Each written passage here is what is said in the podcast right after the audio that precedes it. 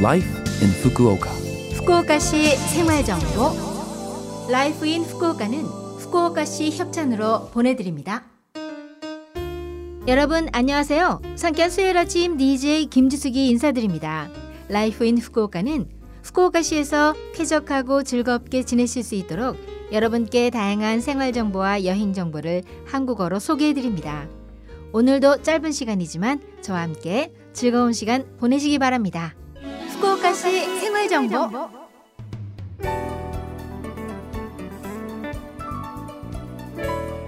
이번 주말 일본에서 대입 시험이 실시됩니다.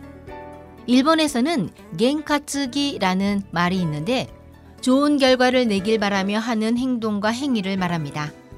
지금까지 성공 체험에서 했던 행위를 반복하거나 운수에 좋다는 음식을 먹기도 합니다.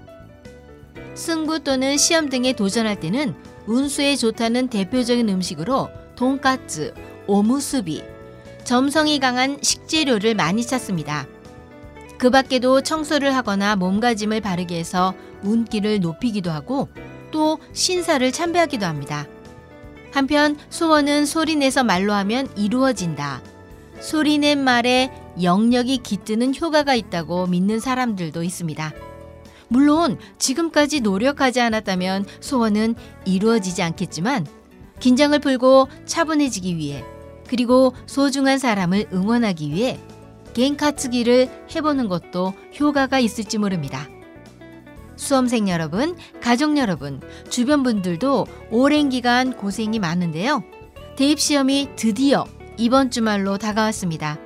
아무쪼록 컨디션 잘 하시고 마지막까지 최선을 다하시길 바라며 여러분을 응원합니다. 후쿠오카시 생활 정보 후쿠오카시에서 알려드립니다.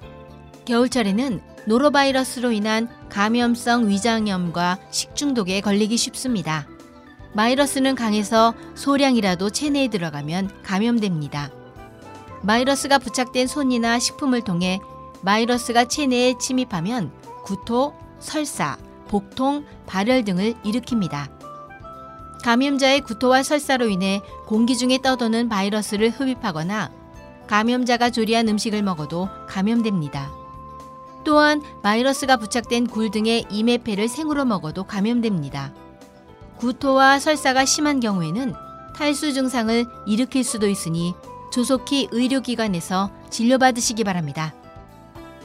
일반적으로 2, 3일이면 회복하는데 증상이 사라져도 일주일에서 한 달 정도는 바이러스가 대소변으로 배출되어 감염 원이 되므로 주의하세요. 감염 확대 방지를 위해 다음의 예방 대책에 유의하세요.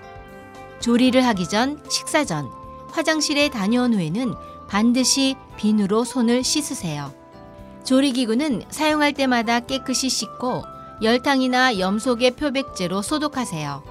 알코올 소독은 노로바이러스에 큰 효과가 없습니다.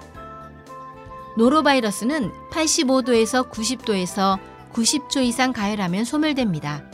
식자재는 속까지 푹 익히세요. 가열하지 않고 먹는 야채와 과일은 깨끗이 씻으세요. 몸 상태가 좋지 않을 때는 조리를 삼가는 것도 중요합니다. 후쿠오카시에서 알려드렸습니다. 후쿠오카시 생활정보